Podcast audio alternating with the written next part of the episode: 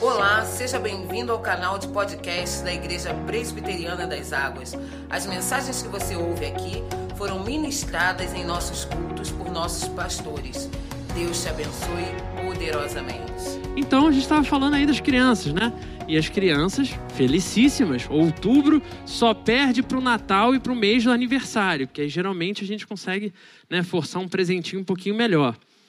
Já se você é flamenguista, dois títulos em 15 dias. Outubro foi só alegria, mesmo jogando muito mal nos dois jogos de final.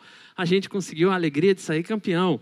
Glória a Deus. Se você, meu irmão, minha irmã, aniversariou, se você celebrou bodas de casamento, bendito seja Deus, que tenha sido uma excelente oportunidade de renovar, sim, seus votos com Deus, que as suas forças para trabalhar tenham sido renovadas no Senhor, focando toda a sua vida, todo o seu casamento, toda a sua existência para o desenvolvimento da obra de Deus. Domingo de gratidão é sempre um domingo muito especial também estamos, assim como a gente está no último domingo de outubro, né? Também estamos caminhando para os últimos domingos, ou para os domingos finais dessa série de mensagens que têm sido incríveis. A loucura do Evangelho. E eu confesso que tem sido extremamente difícil escolher qual foi a palavra que me trouxe mais crescimento. Afinal de contas, era aquilo, né? Paulo sendo usado por Deus para dar um tabefe para baixo e te dar a mão para levantar. Um tabefe para baixo e te dar a mão para levantar. Ensinando a gente o que, que é para vivermos de acordo com a palavra de Deus. É confronto e crescimento, sempre acontecendo ao mesmo tempo. E hoje, meu irmão, minha irmã, já te aviso que não vai ser diferente, já que a gente vai estudar a mesma carta do mesmo apóstolo.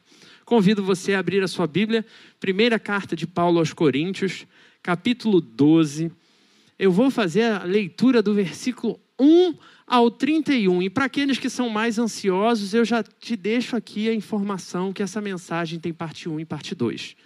Então não precisa ficar ansioso. A gente vai falar sobre esse texto hoje e a gente vai continuar nesse texto na semana que vem. Tá ok? Primeiro, primeira carta de Paulo aos Coríntios, capítulo 12, versículo 1 até o 31. Diz assim a palavra do Senhor. A respeito dos dons espirituais, não quero, irmãos, que sejais ignorantes. Sabeis que, outrora, quando éreis gentios, deixáveis conduzir-vos aos ídolos mudos, segundo éreis guiados. Por isso, vos faço compreender que ninguém que fala pelo Espírito de Deus afirma anátema a Jesus. Por outro lado, ninguém pode dizer Senhor Jesus, senão pelo Espírito Santo. Ora, os dons são diversos, mas o Espírito é o mesmo. E também há diversidade nos serviços, mas o Senhor é o mesmo. E há diversidade nas realizações, mas o mesmo Deus é quem opera tudo em todos. A manifestação do Espírito é concedida a cada um visando a um fim proveitoso, porque a um é dada, mediante o Espírito, a palavra da sabedoria, e a outro, segundo o mesmo Espírito, a palavra do conhecimento, a outro, no mesmo Espírito, a fé, e a outro, no mesmo Espírito, dons de curar, a outro, operações de milagres, a outro, profecia, a outro, discernimento de espíritos, a um, variedade de línguas, e a outro, capacidade para interpretá-las.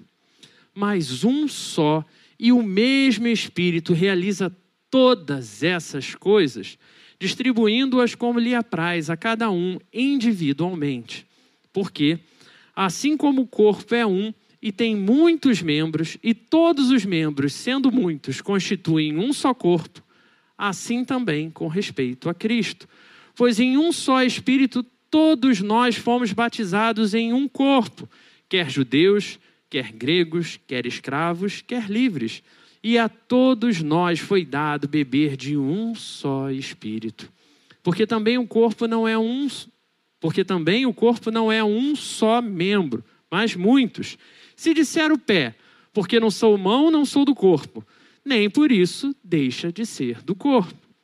Se o ouvido disser, porque não sou olho, não sou do corpo, nem por isso deixa de ser. Se todo o corpo fosse olho, onde estaria o ouvido? Se todo fosse ouvido, onde o olfato? Mas Deus dispôs os membros, colocando-os cada um deles no corpo como lhe aprouve. Se todos, porém, fossem um só membro, onde estaria o corpo? O certo é que há muitos membros, mas um só corpo. Não podem os olhos dizer à mão: Não precisamos de ti, nem ainda a cabeça aos pés: Não preciso de vós. Pelo contrário, os membros do corpo, que parecem ser mais fracos, são necessários. E os que nos parecem menos dignos no corpo, a estes damos muito maior honra. Também os que em nós não são decorosos, revestimos de especial honra mas os nossos membros nobres não têm necessidade disso. Contudo, Deus coordenou o corpo, concedendo muito mais honra àquilo que menos tinha, para que não haja divisão no corpo. Pelo contrário, cooperem os membros com igual cuidado em favor uns dos outros, de maneira que, se um membro sofre, todos sofrem com ele, e se um deles é honrado, com ele todos se regozijam. Ora, Vós sois corpo de Cristo e individualmente membros desse corpo. A uns estabeleceu Deus na igreja, primeiramente, apóstolos. Em segundo lugar, profetas. Em terceiro lugar, mestres. Depois, operadores de milagres. Depois, dons de curar. Socorros, governos, variedades de línguas. Porventura são todos apóstolos? Ou todos profetas? São todos mestres ou operadores de milagres? Têm todos dons de curar? Falam todos em outras línguas?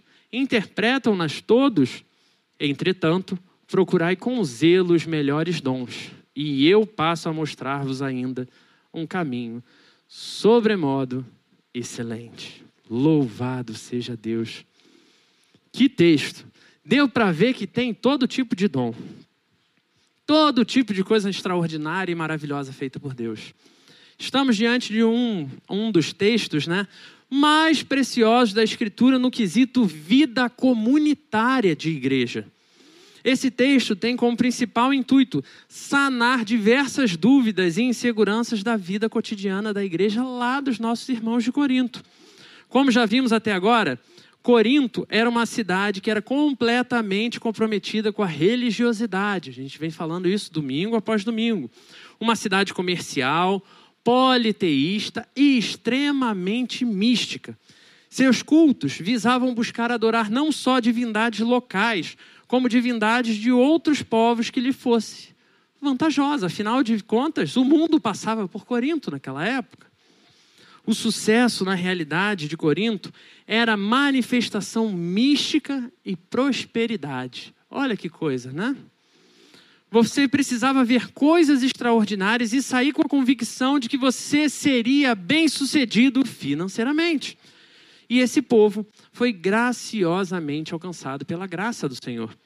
Então, começam a passar pelo processo do famoso discipulado, aonde eles vão pouco a pouco aprendendo o que é de verdade viver a vida cristã, como um homem, como uma mulher cristã deve viver. Então, vimos em cada capítulo estudado até aqui a dedicação de Paulo em repreender as persistentes marcas da vida passada nos nossos irmãos.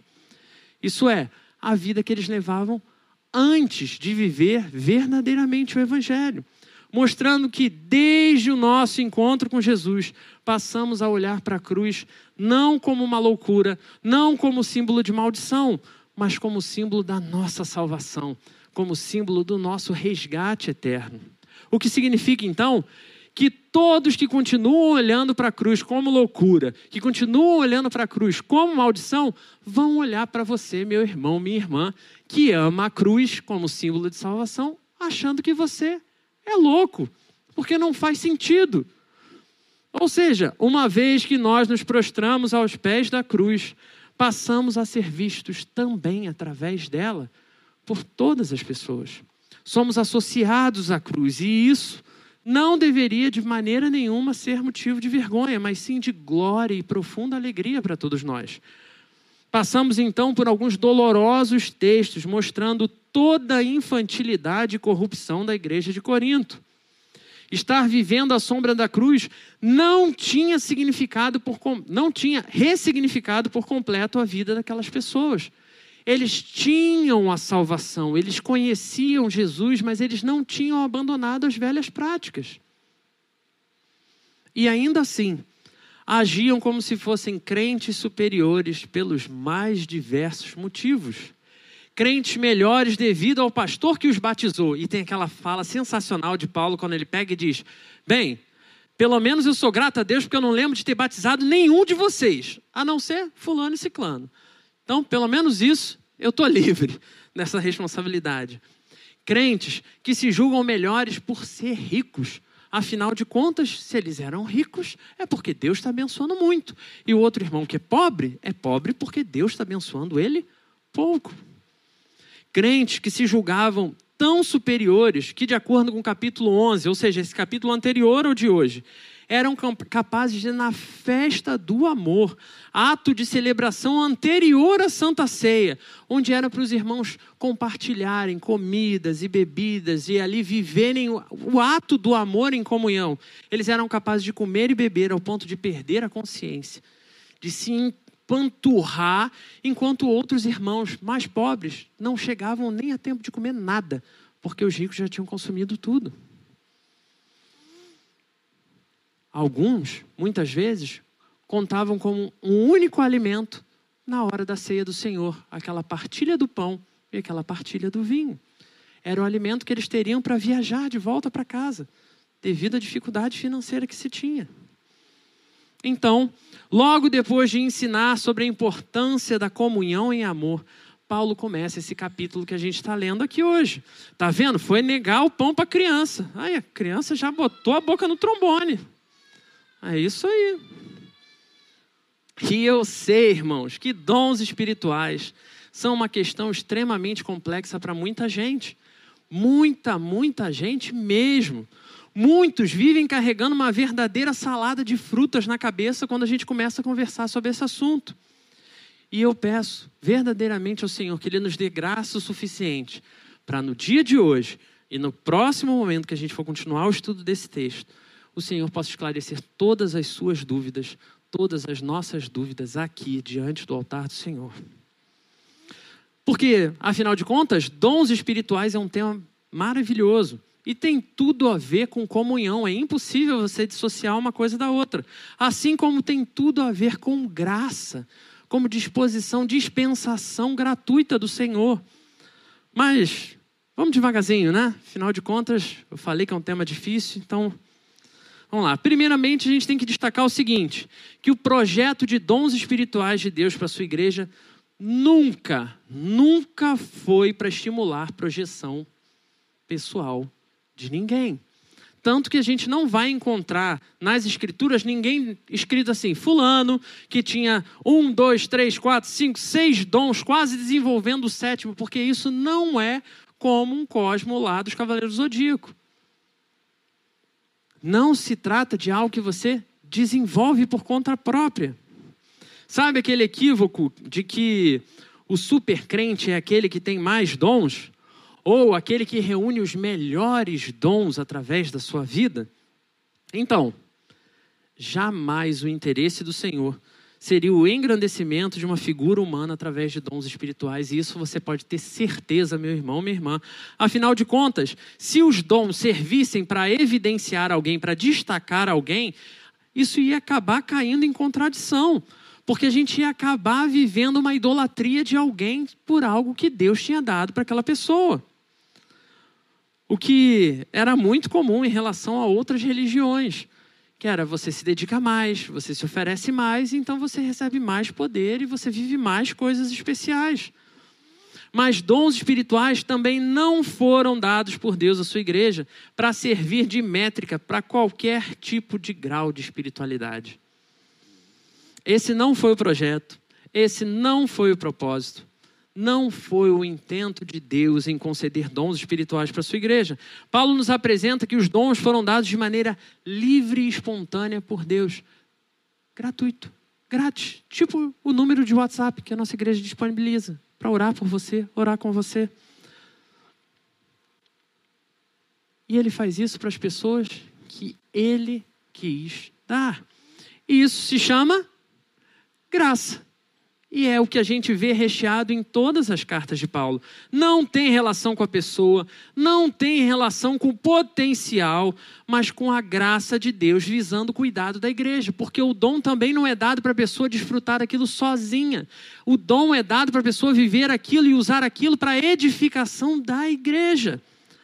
Paulo então faz distinção da vida que nossos irmãos tinham antes de Jesus e a vida que eles precisam ter agora que eles vivem com Jesus. Versículo 2: Sabeis que outrora, quando vocês ainda eram aqueles miseráveis, lá, gentios, separados, sem vergonha, cheios de pecado, cheios de escravidão, vocês se deixavam conduzir por ídolos mudos.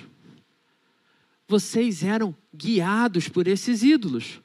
Antes vocês viviam como escravos, dominados. Antes vocês amavam tantos os seus deuses que as suas próprias casas tinham se tornado templos de adoração a eles. As suas vidas eram dedicadas a esses ídolos. Vocês se calavam para ouvir o que eles pudessem oferecer, seja qual fosse a palavra que o ídolo apresentasse, por mais absurdo que fosse o discurso que o ídolo trouxesse. Você se calava para ouvir.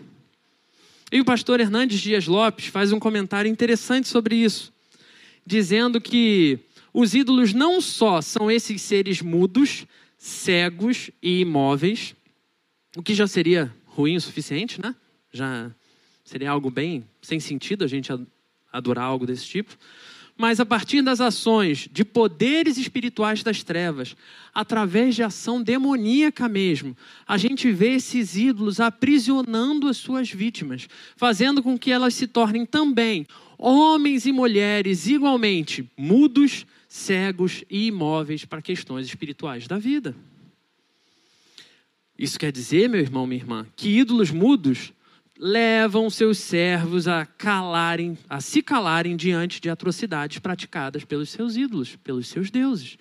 E veem as coisas mais terríveis e, em vez de refletir, justificam. Ídolos cegos que levam seus servos a completa cegueira espiritual, mas não só isso, que já é terrível. Uma cegueira que não só torna é, praticamente imune a qualquer coisa espiritual, como também torna homens e mulheres cegos para a vida social. O mundo está acabando ao redor, mas eu estou bem com Deus, então é isso que importa. Ídolos imóveis que levam seus servos a transferir toda e qualquer responsabilidade para outras pessoas, para outros poderes. Afinal de contas, não foi culpa minha. Eu não fiz por querer. E essa era a realidade da igreja de Corinto. Uma igreja que, devido à vastidão de dons, acreditava que era espiritual e madura, afinal de contas, com tanto dom, irmão. Com Paulo falando aqui, foi um tempão falando de dom disso, dom daquilo, dom de não sei o quê, dom de não sei o quê. E como que essa igreja não pode ser uma igreja incrível? E eu não sei se você ouviu alguma outra mensagem ao longo dessa série. Se não ouviu, fica a dica aí.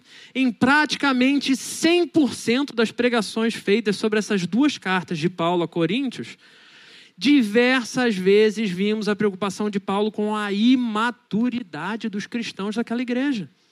Coisa que Paulo vai atrelar à falta de oportunidade de viver e aprender a viver em uma igreja saudável, que foi algo que a gente já falou tanto aqui.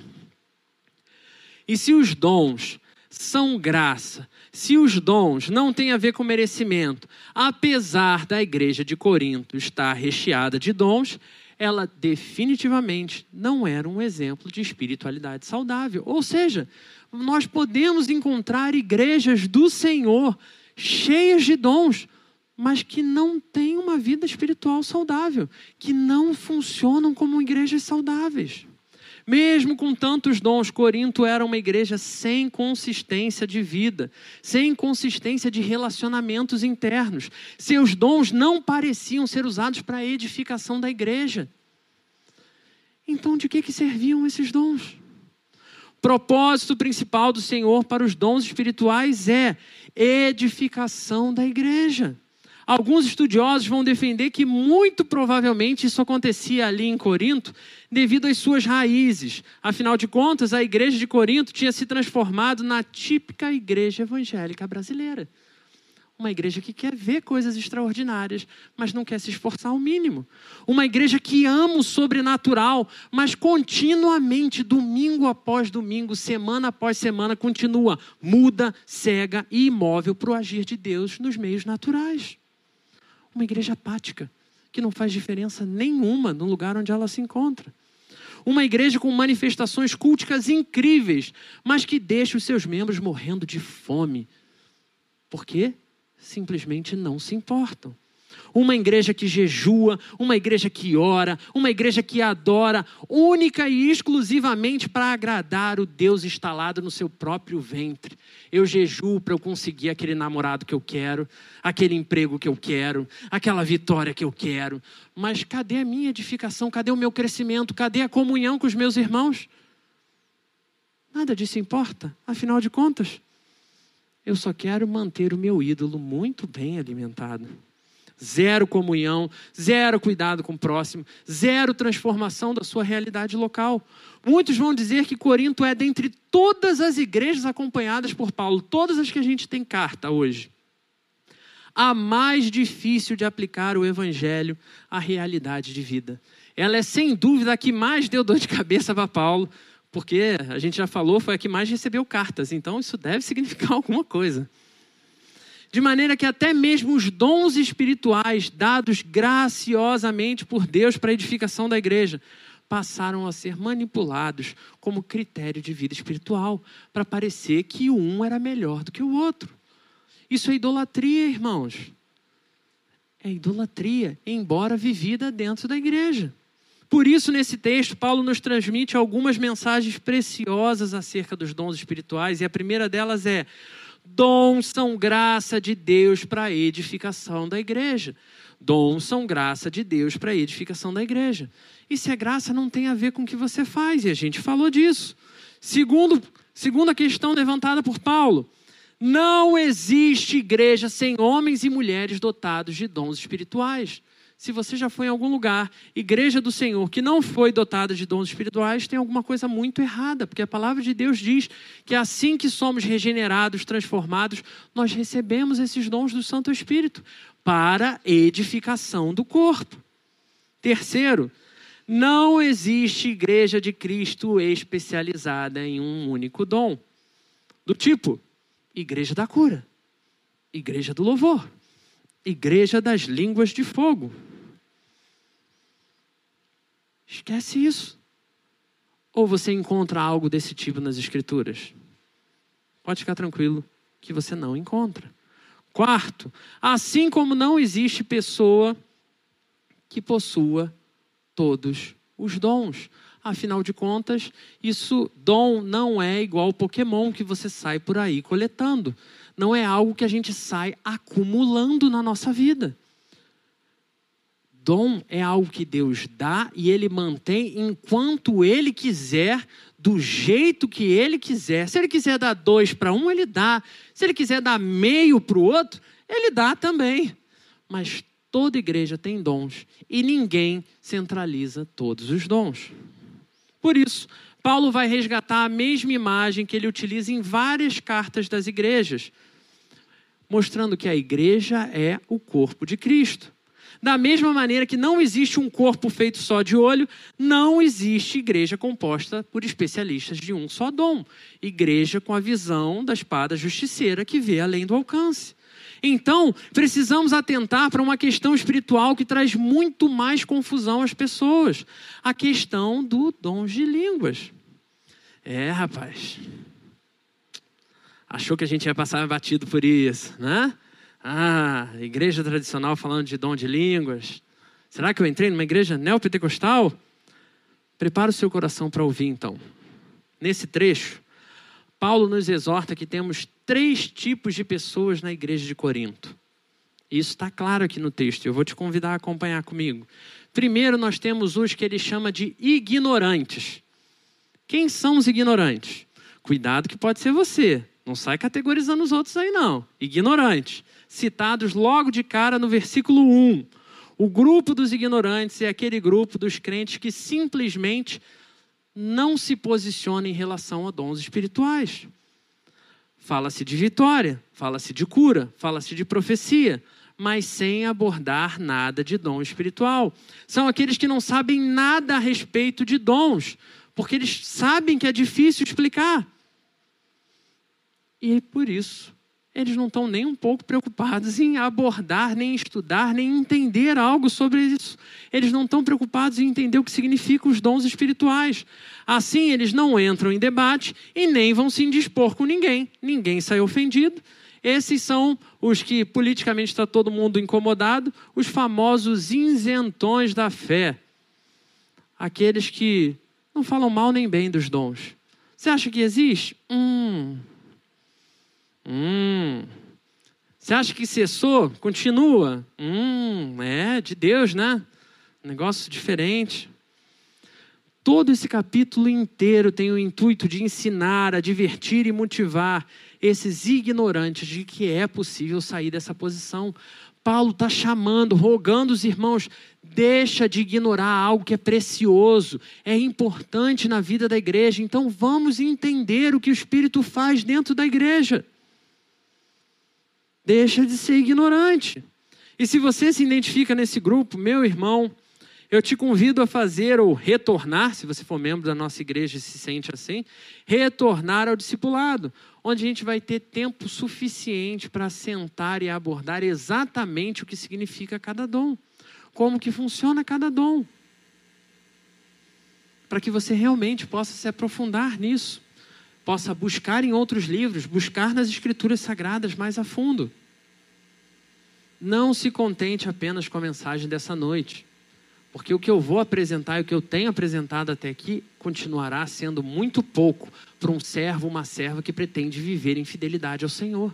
A gente precisa sempre de mais.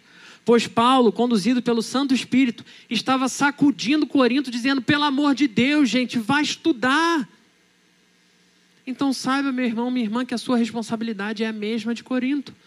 Vai estudar o que é dom espiritual. Para que, que isso serve? Como que funciona? Onde, é, o que comem? Onde vivem? O segundo grupo é o grupo, e isso aqui eu achei incrível quando o Hernandes deu esse nome para eles, né?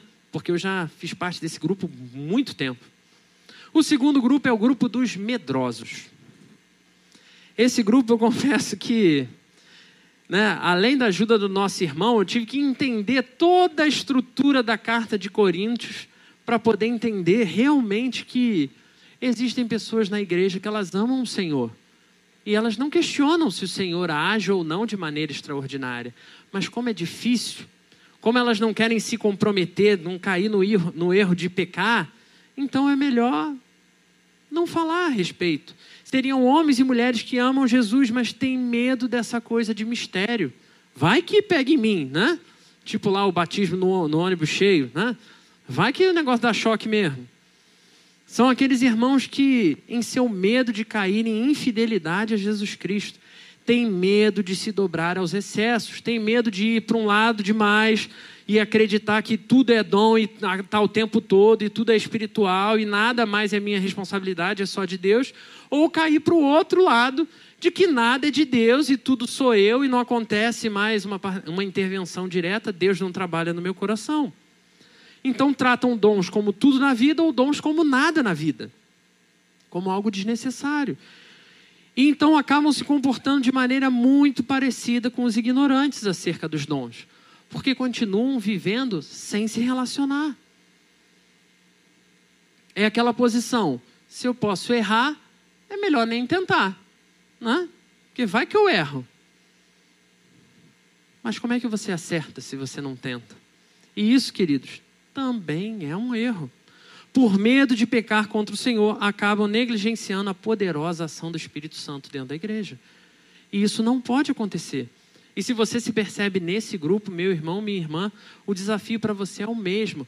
Não se acomode nesse lugar. Vamos estudar. Eu me disponho, Jackson se dispõe, a gente arruma brecha na agenda aí para a gente sentar junto e estudar esse negócio.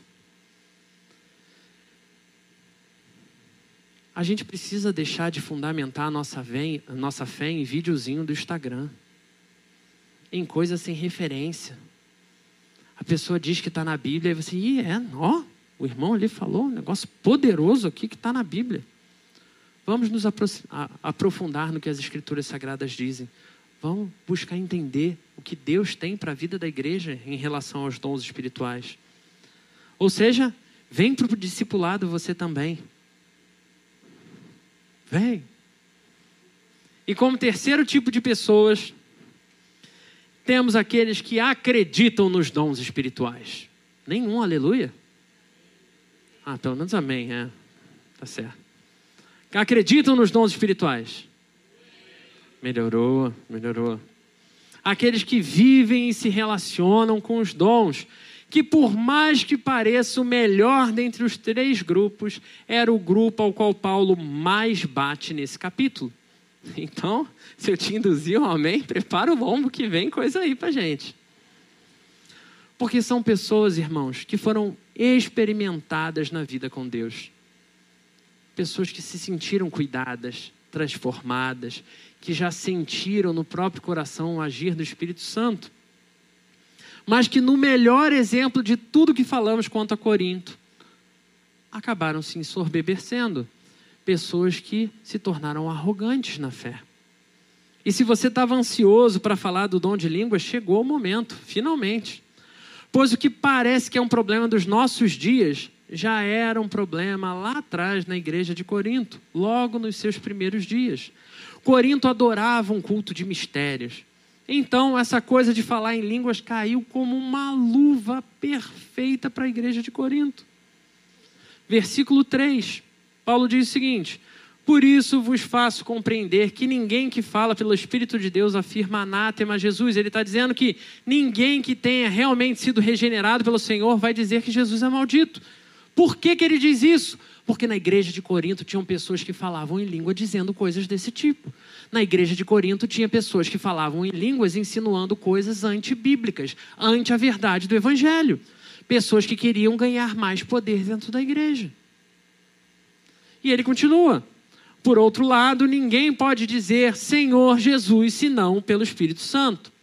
E aqui de novo eu uso, eu uso, eu uso uma expressão do, do pastor Hernandes Dias Lopes, quando ele pega e diz que é inacreditável como tem crente hoje, no século 21, que acha que quando tem uma possessão demoníaca, se resolve dizendo: fala que o Senhor Jesus, fala, Senhor Jesus. Aí o diabo falou: Senhor Jesus, pronto, está resolvido.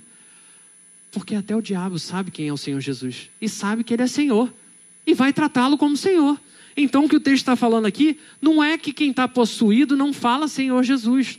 O que ele está dizendo aqui é que existem homens e mulheres que falam as coisas, mas quando você vai olhar para as obras, vê que não tem nada a ver com crente.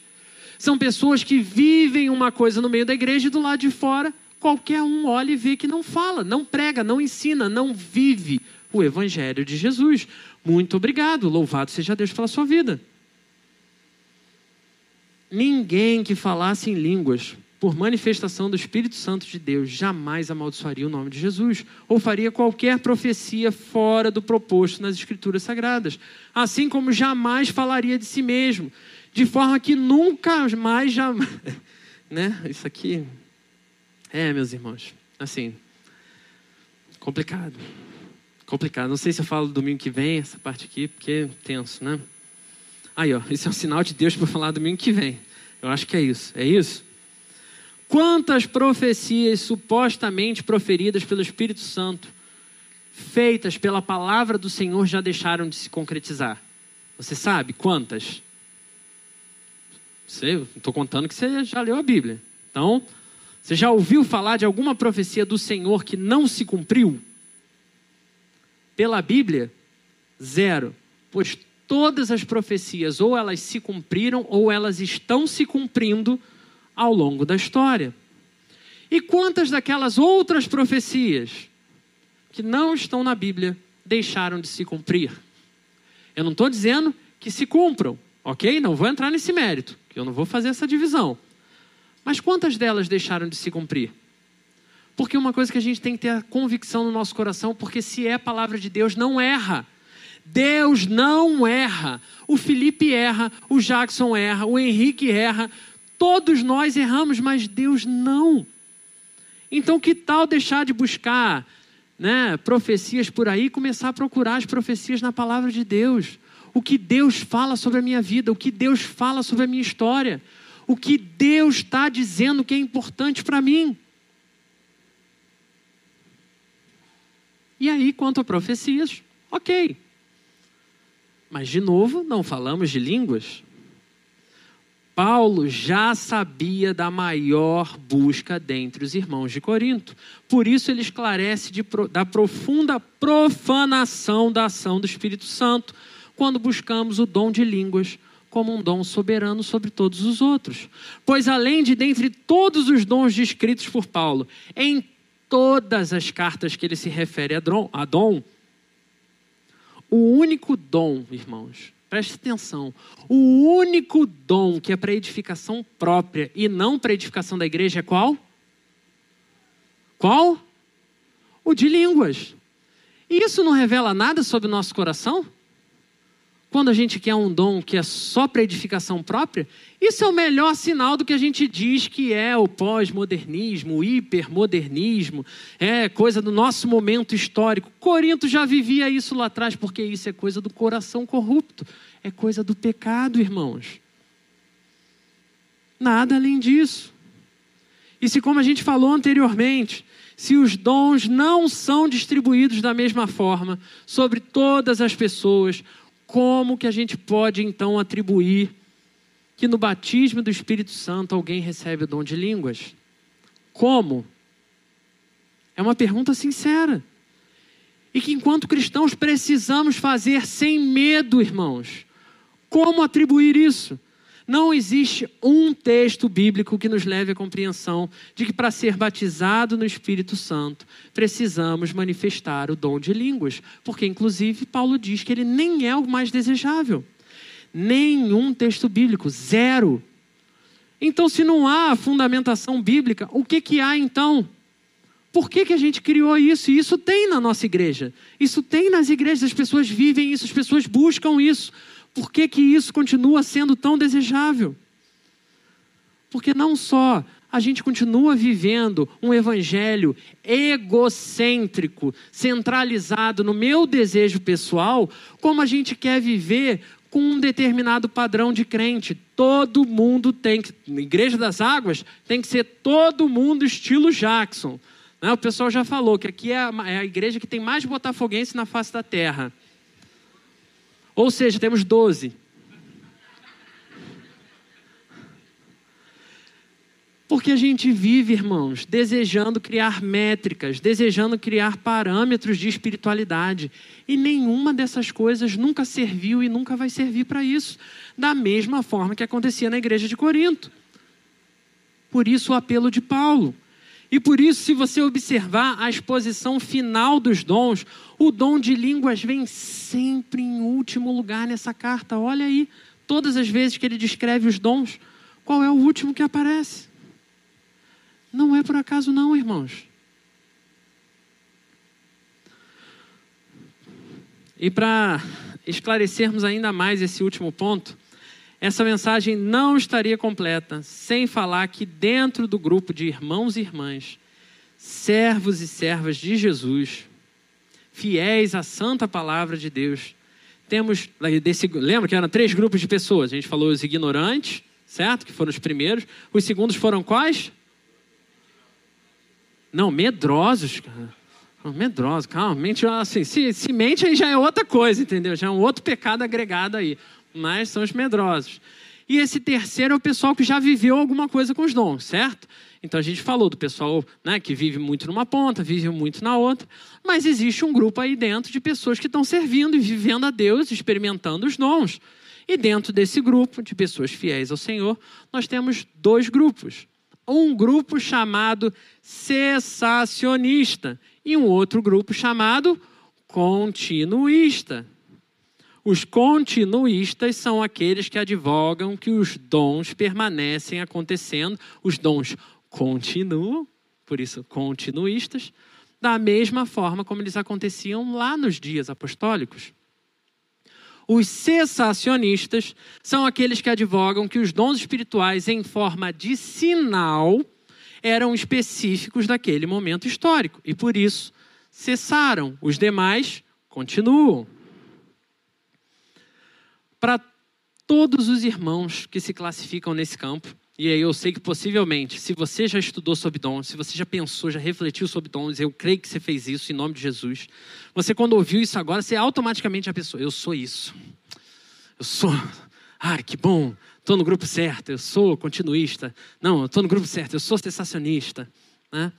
Como servos e servas do Senhor. Que nós entendamos nessa noite, de uma vez por todas, que os dons são extremamente importantes na vida da igreja e que esses dois grupos constituem grupos de pessoas que amam o Senhor e que dedicam ao Senhor a sua vida. E que são pessoas, irmãos, como eu, como Jackson Henrique, como cada um de nós, temos o mesmo desafio de todos os outros grupos. Porque eu sei né, que a gente tem essa ânsia de provar que a gente está certo, que o nosso time é o melhor. Afinal de contas, existem aí os continuistas e cessacionistas, né? Mas ambos continuam abordando os dons em perfeita adoração ao Senhor. Então, aqui encontramos um ponto de convergência dentro da lógica que Paulo está apresentando para os irmãos de Corinto. Afinal de contas, tudo que ele bateu nas primeiras três, nos primeiros três capítulos foi sobre como eles continuam se dividindo por coisas estúpidas. Como é que ele chegaria aqui agora propondo que a gente se dividisse? Não é esse o movimento que Paulo faz. Os dons necessariamente precisam ser revertidos em manifestação da glória de Deus, precisam ser revertidos em edificação da igreja. A presença dos dons não caracteriza uma igreja saudável, como vimos em Corinto, mas a percepção de que é preciso entender mais, de que é preciso buscar mais, isso sim, meu irmão, minha irmã, caracteriza uma igreja saudável. Porque o desafio de uma igreja saudável é não se acomodar, é continuar caminhando, continuar buscando aprender mais. De manhã, hoje de manhã, ouvimos sobre o, o fato de sermos os famosos vasos de barro. Vasos falhos, frágeis, de baixíssimo valor agregado naquele período, mas vasos que carregam o tesouro mais precioso que existe vasos que carregam a palavra salvadora do Evangelho. Os dons espirituais, irmãos, nos apresentam sim o agir do Santo Espírito de Deus, mas se isso não refletir na glorificação de Jesus Cristo, são dons que não estão valendo de nada, que continuam conduzindo pessoas a uma vida de idolatria. Por isso, a advertência final desse capítulo de hoje é se de fato existe algum dom preferencial, se existe algum dom que deve ser mais, bus mais buscado que os outros, se existe um dom que todo verdadeiro cristão deve perseguir. Pois, embora existam muitos dons, só existe um caminho sobremodo excelente todos os dons devem apontar para esse mesmo caminho sobremodo excelente. E esse caminho é o próprio Senhor Jesus, o amor encarnado. O Deus eterno que se, que se limitou em forma humana e, fe e fez isso, meu irmão, minha irmã, para servir e não para ser servido. O nosso Senhor serviu, ensinou, amou. E as Escrituras dizem que ele amou de tal maneira que foi capaz de entregar a própria vida. E ele se entregou a uma das mortes mais dolorosas daquele tempo. Ele carregou sobre ele o peso de cada imperfeição minha, cada incapacidade minha, cada dúvida minha, cada pecado meu, cada frustração, cada sofrimento meu, cada sofrimento seu. Ele fez isso para que eu pudesse, para que você pudesse trilhar o caminho sobremodo excelente em vida. Isso não é algo para a gente experimentar depois, não, irmãos. Depois vai ser ainda melhor, sabe? Se você acha que já está bom, vai ser ainda melhor. Mas já é algo para a gente experimentar agora. Um caminho que me leva a desfrutar da comunhão. Mas uma comunhão não que seja utilitarista ou visando unicamente o meu bem-estar. Ou ainda tentando obter alguma coisa espiritual, né? Ou promovendo até destaque pessoal, ou destaque de uma igreja em particular, como se a nossa igreja é a igreja dos crentes mais bem-sucedidos de São Gonçalo. que não é. Porque não tem a ver com isso. Ou ainda, como a gente falou aí, de irmãos que pensam quanto aos dons em fidelidade ao Senhor de forma diferente. Também não se trata, irmãos, da gente viver na corrente teológica certa. Se, tá, se trata da gente viver uma vida em fidelidade à palavra do Senhor. Busque descobrir qual é essa fidelidade à palavra do Senhor. Para de procurar bandeira para adorar, senão você vai continuar caindo em novos ídolos.